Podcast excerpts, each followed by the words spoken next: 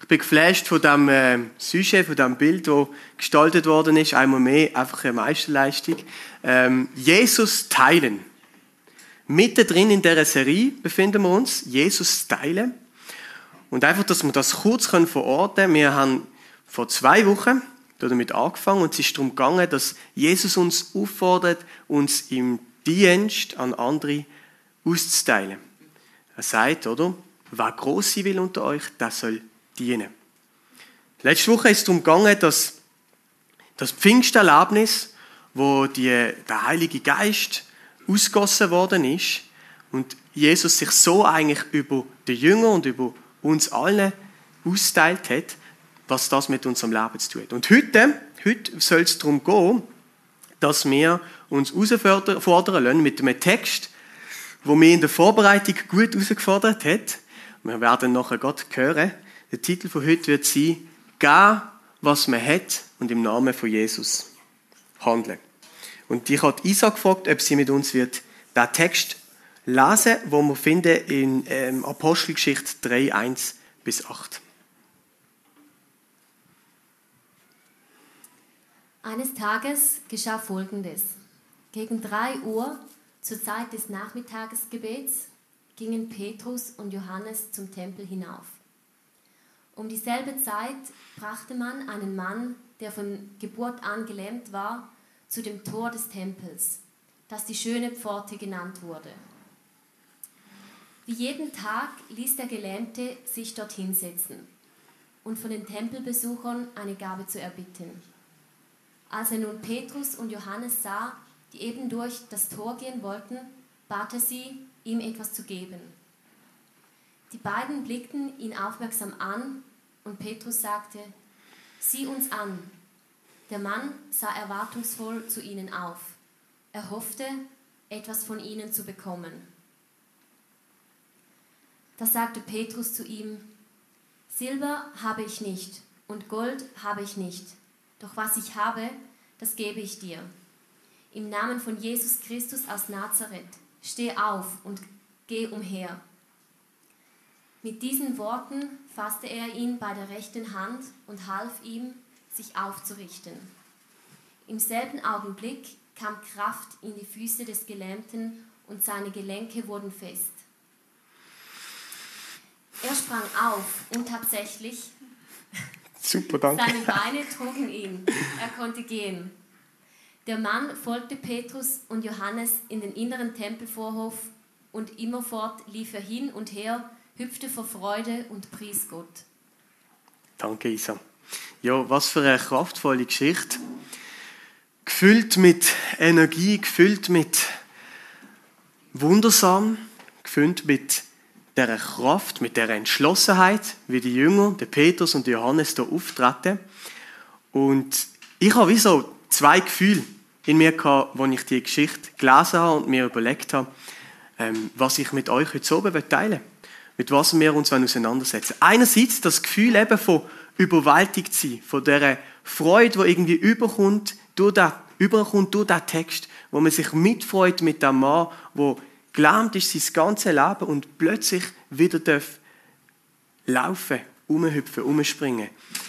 Das Gefühl von dem Wundersamen, von dieser Heilung, von dieser Kraft, die irgendwie ausgeht von dem Jesus, wo in diesen zwei Jüngern lebt. Also das Gefühl ist so der einen Seite gestanden. Und auf der anderen Seite aber schon auch die Ambivalenz. So ein bisschen das Schwierige, was ich mit dieser Geschichte verbinde, will, und ich glaube, vielen von euch geht es wahrscheinlich auch nicht, ich doch schon ganz, ganz oft die Erfahrung gemacht habe in meinem Leben, für ganz, ganz viel beten zu haben, für viel Heilig beten zu haben. Körperlich, seelische Heilung, psychische Heilung. Und ganz ehrlich, so eine kraftvolle Geschichte habe ich bis jetzt noch nie erleben Ich habe auch sofort so einem sehr guten Freund von mir denken, der eigentlich, wenn man will, auch gelähmt war. Heute sagt man vielleicht nicht gleich äh, oft das Wort. Also wir haben auch noch die Lähmungen natürlich. Er hat auch eine Behinderung gehabt, die ihn in den Rollstuhl gesetzt hat oder gebracht hat. Und wir haben so oft für seine Heilung gebetet und es ist nie passiert. Also das Gefühl von dem irgendwie auch ohnmächtig sein, nicht wissen, wie damit umgehen, dass das so unverfügbar ist, das hat mich schon auch begleitet, ähm, als ich den Text gelesen und so gedacht habe, okay, gönnen wir uns die Herausforderung. Aber ja, ich wünsche mir ganz fest, dass wir heute, wenn wir uns dem Text jetzt noch nähern, nicht bei dem hängen bleiben.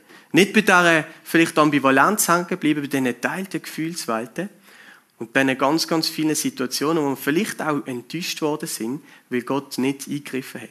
Ich glaube nämlich, dass diese Textstelle so viel zu bieten hat und ich ja, möchte einfach mit euch jetzt mal reinstürzen und uns ähm, die Jünger, die zwei, der Petrus und Johannes, heute zum Vorbild machen. Ich glaube nämlich, wir können ziemlich viel von ihnen lernen. Aber lass uns mal kurz, bevor wir das machen, ähm, auf den Gelähmten zu sprechen kommen.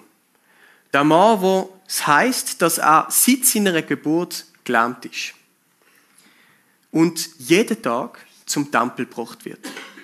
Also da gibt es Leute, wahrscheinlich in seiner Verwandtschaft, in seiner Familie, wo der Mann jeden Tag zu dem Tempel bringen, nicht etwa damit er dort Gott anbeten kann, sondern damit er dort kann sitzen im Staub, im Dreck und kann betteln mit anderen Menschen, die ähnliche Schicksal erlitten haben. Betteln, das ist für mich so etwas vom, vom Menschenunwürdigsten. Wenn du angewiesen bist darauf, dass du andere Leute musst so battelnd um irgendwelche Gaben bitten. Im besten Fall wirst du ignoriert und im schlimmsten Fall wirst du vielleicht beschumpfen, wirst vielleicht blöd angemacht.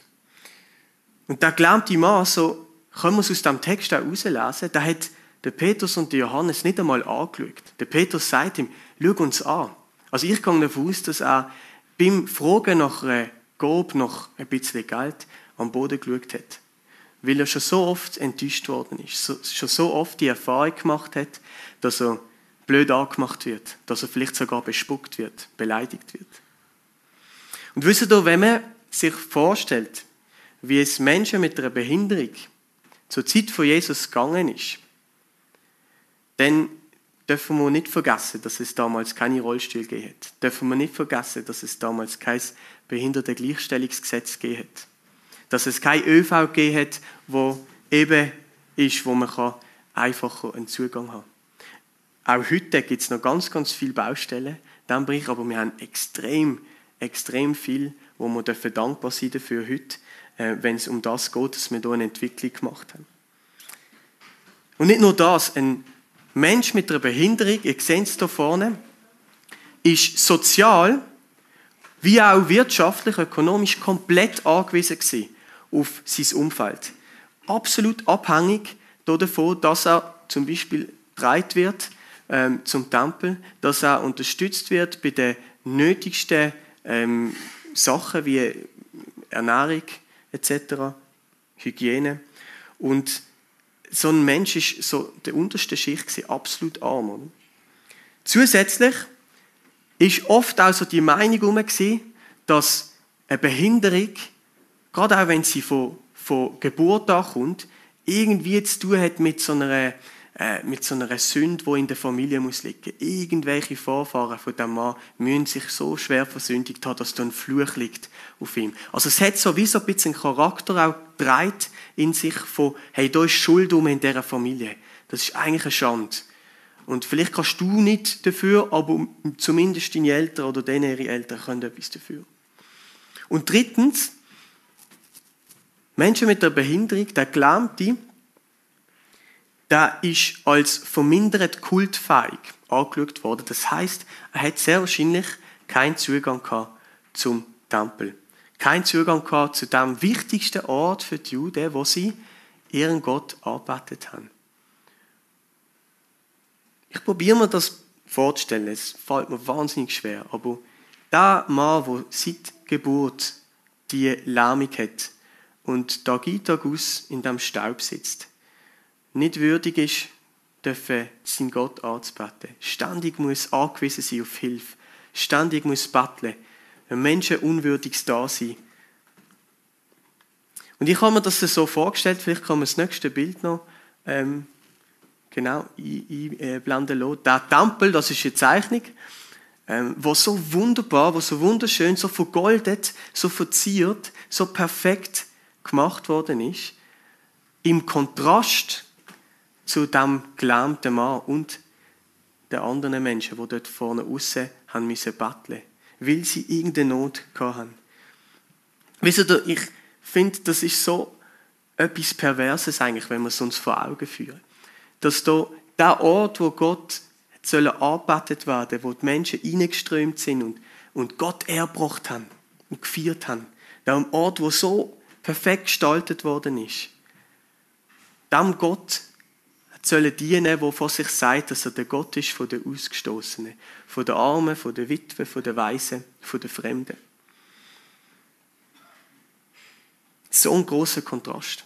Und ich habe mich gefragt, wo haben wir heute, weil wir wollen ja das nicht einfach bashen im Sinn von, meine Güte, sind die beschränkt gewesen, heute haben wir es zehnmal besser.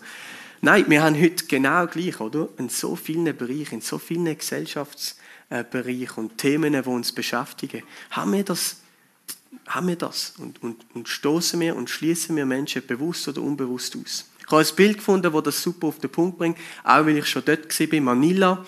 Ihr seht im Hintergrund die wunderbare ähm, Skyline von Manila, eine der äh, grössten Städte in Asien mit dem grössten Wirtschaftsaufschwung und gleichzeitig die Armut, die so erdrückend ist und alles Tür an Tür.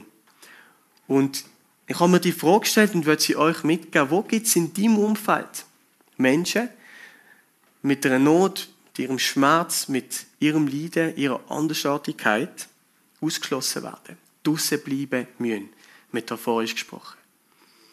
Und dabei müssen wir nicht nur an Bettler, Bettlerinnen denken, sondern ich glaube, da tut sich der Facher auf. Wo gibt es die Menschen in deinem Umfeld, wo gibt es sie in meinem Umfeld?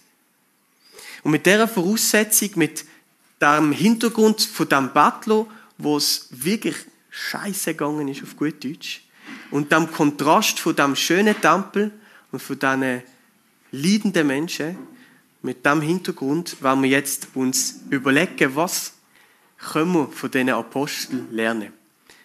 Was können wir lernen davon, wie sie dem Gelähmten begegnet sind. Und ich werde das in drei ganz kurzen Schritten machen. Ich glaube nämlich, wenn wir im Text entlang gehen, fällt zuerst mal auf, dass der Petrus und der Johannes was machen? Nicht mit dem Strom der Leute in den Tempel hineinziehen. Es heißt, es ist das Mittagsgebet oder das Nachmittagsgebet. Das wird sehr, sehr voll gewesen. Ich gehe davon aus, dass da Ströme von Menschen in den Tempel hinein sind. Es war also leicht gewesen, einfach gewesen, sich vielleicht mit einer kleinen Kurve nach links an dem Bettler vorbeizuschmiegen, so wie ich es oft mache, wenn ich da zur Zielpost führen laufe, das Handy führen nehme oder Kurven oder so mache. Ähm, das war leicht gewesen. Aber sie machen es nicht. Was machen sie? Wir lesen, dass sie stehen bleiben und den Bettler aufmerksam anschauen und ihn dann ansprechen. Und ich glaube, das ist der Schritt Nummer eins, kannst du eins weitermachen, Tobi, wo ich uns heute so mitgeben Wie gehst du durch die Welt? Wie gehe ich durch die Welt? Aufmerksam durch die Welt gehen, nicht vorbeilaufen, wenn da Not ist, wenn da Menschen uns vielleicht auch ansprechen.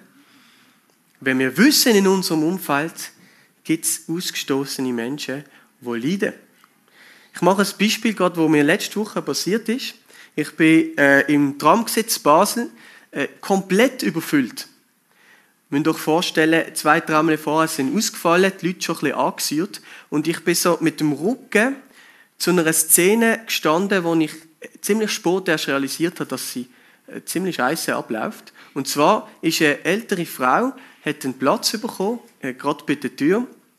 Und neben ihr ist auf einer Doppelbank ähm, eine muslimische, dunkelhäutige Frau gesessen mit äh, ihrem einen Kind, Tochter von etwa fünf, sechs Jahren, und sie hat einen Kinderwagen gehabt mit einem kleinen äh, Baby noch drin. Und irgendwann hat die Frau, die Ältere, ist aufgestanden und hat sich genervt, weil sie bei Leuten, die rausgelaufen sind, ähm, touchiert worden ist, berührt worden ist. Und hat die Frau gebeten, dass sie doch ihren, ihren Platz für anbieten Das hat die Frau gemacht. Die muslimische Frau ist aufgestanden und hat ihr den Platz angeboten. Und äh, ich bin dann ein bisschen zu fest in mein Handy vertieft habe plötzlich aber neben mir einen Mann wahrgenommen, wo die Frau angefangen hat abzufuttern. Weil irgendwie ist das Gespräch hinter weitergegangen zwischen der älteren Frau und der muslimischen Frau. Und der Mann neben mir hat plötzlich gesagt, so etwa wie, ähm, sind Sie doch einfach dankbar, dass Ihnen jemand einen Platz anbietet und haben Sie die Fresse. So ein bisschen heftig. Und ich bin dann so verschrocken und sagte, hey, ruhig, ruhig. Was ist passiert? Und habe dann erst realisiert, dass er zwar vielleicht das ein bisschen bisschen sehr unfreundlich gesagt hat, aber dass die Frau eigentlich dauernd die Familie am Schikanieren war und auf das Mädchen eingeredet hat, neben ihr, dass das Plätze sind, die nicht für Kinder geeignet sind und sie müsse doch jetzt hier jetzt auch weg und so. Also ständig eigentlich die Familie schikaniert hat, wo die Familie dann nicht aussteigen das Mädchen ganz lieb gefragt hat, kann ich bitte hier vorbei, sie ihr das eigentlich verweigert hat, bis wir alle anderen auch anfangen haben, ein bisschen auszurufen und sie dann das eigentlich ähm, fast nicht müssen zulassen. Also eine Szene, wo wirklich Ungerechtigkeit der Familie passiert ist, wo ich aber komplett verschlafen habe, bis zu einem gewissen ähm, Grad. Das ist so ein Beispiel. Oder? Wie gehe ich durch die Welt? Wie aufmerksam bin ich auf das, was in meinem Umfeld, im Bekanntenkreis, aber auch dort passiert, wo ich unterwegs bin? Ich möchte vom Petrus und vom Johannes lernen, aufmerksam zu sein, stolz zu bleiben, stoppen für die einzelne Person und dieser Person mit Würde begegnen. Auf Augenhöhe zu gehen und dieser Person mit Würde zu begegnen. Ja, Schritt zwei. Äh, die bekannten Ziele, ähm, kannst du noch eins weitermachen. Silber habe ich nicht und Gold habe ich nicht, aber was ich habe, das gebe ich dir. Im Namen von Jesus Christus aus Nazareth. Stand auf und gang umher. Der Petrus und Johannes haben wirklich kein Geld gehabt. Also so gehe ich zumindest davon aus, wenn man so bedenkt, dass sie drei Jahre lang mit dem, mit dem Rabbi unterwegs sind, mit dem Jesus. Das war ein arme Schlucker. Und sie haben das auch gewusst. Aber sie haben sich von dem nicht abhalten lassen, das zu geben, was sie eben hatten. Nämlich das Vertrauen, dass die gleiche Kraft, wo Jesus von den Toten auferweckt hat, in ihnen leben darf. Und diese Kraft, die haben sie teilen diese gute Botschaft für diesen Bettler haben sie mit ihm teilen. Das ist das was sie hatten. Das, was sie haben können. Und ich frage dich und ich frage mich heute, was ist es, wo du geben kannst? Ich habe an das Verhältnis von uns Schweizer gedacht und müssen schmunzeln und denkt, wahrscheinlich geht es ganz vielen äh, in unserem Land so, dass wir doch eigentlich eher können sagen, Gold und Silber haben wir viel. Und dass das wahrscheinlich auch etwas ist, wo viele durchaus können etwas geben. Aber ich glaube, es ist ganz viel anders. Genau, Rita, danke. Es ist, es ist Liebe, es ist Barmherzigkeit, es ist Zugewandtheit. Es ist ein Mitaushalten, ein Mitleiden, es ist Gastfreundschaft, ein offenes Ohr, es ist so vieles. Und es ist so unterschiedlich, weil wir alle unterschiedlich sind. Und ich frage dich ich frage mich, was ist es, was du geben kannst? Was ist es, wo vielleicht du auch in deinem Herz spürst, du auch immer wieder die liebevolle Stimme von Jesus spürst, hey, ich habe dir das gegeben, gib es weiter. Teil dich aus und teil mich aus damit. Was ist es, was du geben kannst? Schritt 3, mutig handeln. Ähm, der Petrus hat nicht darauf gewartet, bis der Mann äh, von sich aus probiert aufzustehen, sondern er war easy dreist. Gewesen. Er hat den gepackt und auf die Füße gezogen. Und ich habe mir so gedacht, irgendwie finde ich das auch ein bisschen problematisch. Ähm, aber ich, ich will das jetzt dem Petrus nicht vorhalten. Aber bei Jesus habe ich manchmal wie so das Gefühl, er ist noch so ein bisschen. Er hat manchmal gefragt, oder? Und das finde ich eigentlich wahnsinnig wertvoll. Er hat manchmal gefragt, hey, was ist es, was ich dir tun kann? Das finde ich noch eine schöne Maxime. Was ist es, was ich dir tue? Beim Blinden, offensichtlich, hat er gefragt, was ist es, was ich dir tun kann? Er hat die Person ernst nehmen und das finde ich eigentlich ein mega schöner, schöner Vorsatz. Und gleich finde ich es geil, wie der Petrus irgendwie da vorgeht. Finde ich es wahnsinnig mutig, weil stellen wir uns vor, es hat nicht funktioniert und der Mann war einfach zusammengebrochen Petrus zieht ihn auf und er geht einfach wieder am Boden, schlägt sich noch den Kopf blöd an oder was auch immer. Also eigentlich eine richtig heikle Szene. Kann man deuten, wie man will. Ich möchte mitnehmen, dass der Petrus und Johannes einfach mutig sind, das zu geben, was sie haben. Mutig sind, auch darauf zu vertrauen, dass Jesus in ihnen lebt und dass die Kraft in ihnen lebt. Und sie sagen das, oder Petrus hat das gesagt, oder? Im Namen von dem Jesus.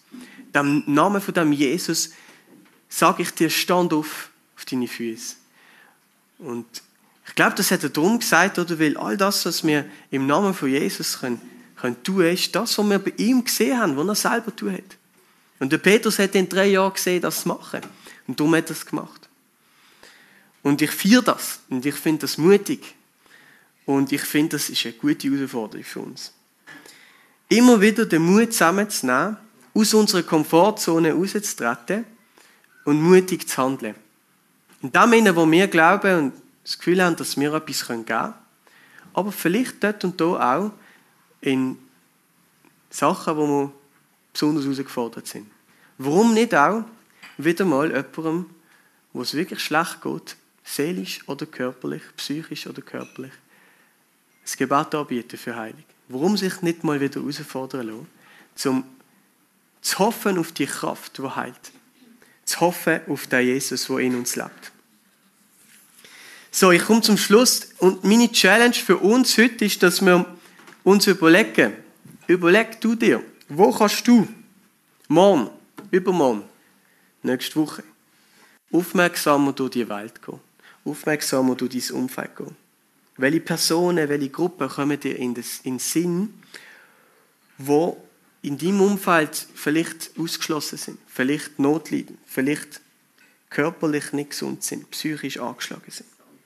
Wo kannst du geben, was du hast? Und was ist es, was du hast? Heto. Ich, ich, einfach die Leute ansprechen.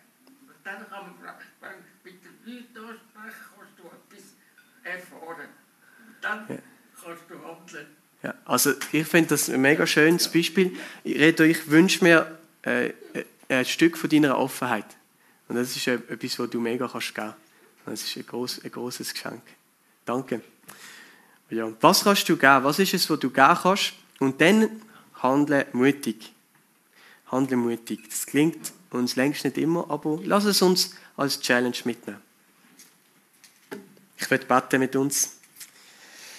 Jesus, wir wollen dich einladen, jetzt zu unseren Herzen zu reden und uns aufzuzeigen, was es ist, wo wir geben können. Schenk du uns die Aufmerksamkeit, wo wir hier in dieser Geschichte beim Petrus und beim Johannes sehen, beobachten. Schenk du uns das Bewusstsein für das, was in unserem Umfeld passiert. Schenk du uns die Zuversicht, dass du mit deiner Kraft in uns leben willst und wir etwas zu geben haben und hilft uns immer wieder, den Mut zu sammeln und das dann auch zu tun. Mutig zu handeln. Amen.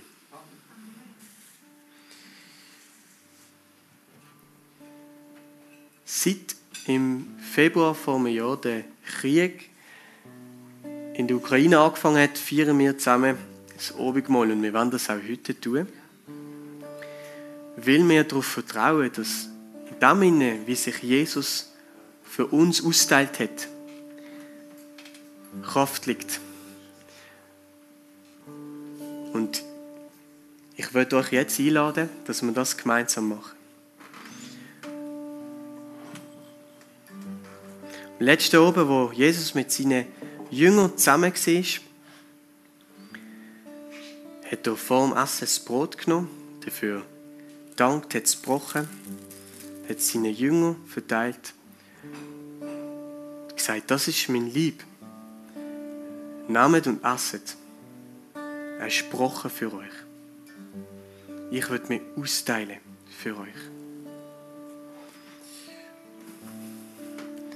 Und nach dem Essen hat er den Becher genommen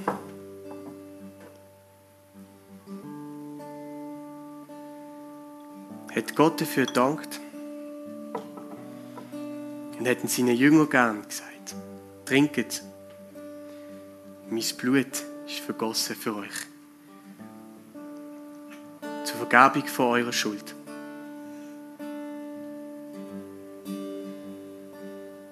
Und wenn wir jetzt in die Arbeitungszeit gehen, sind ihr herzlich eingeladen, führen zu kommen, auf dem Brot zu essen, Traubensaft zu trinken und auch zu überlegen, gibt es etwas, was ihr an diesem Kreuz deponieren wollt. Wir machen das mit diesen Steinen, die einfach einen nehmen dürfen, beim Kreuz ablegen. Das kann auch eine Person sein, die noch jetzt vielleicht während dem Input in den Sinn ist. Das kann auch eure Mutlosigkeit sein, dort und dort das zu geben, ihr jetzt gegeben habt. Fühlt euch ganz frei.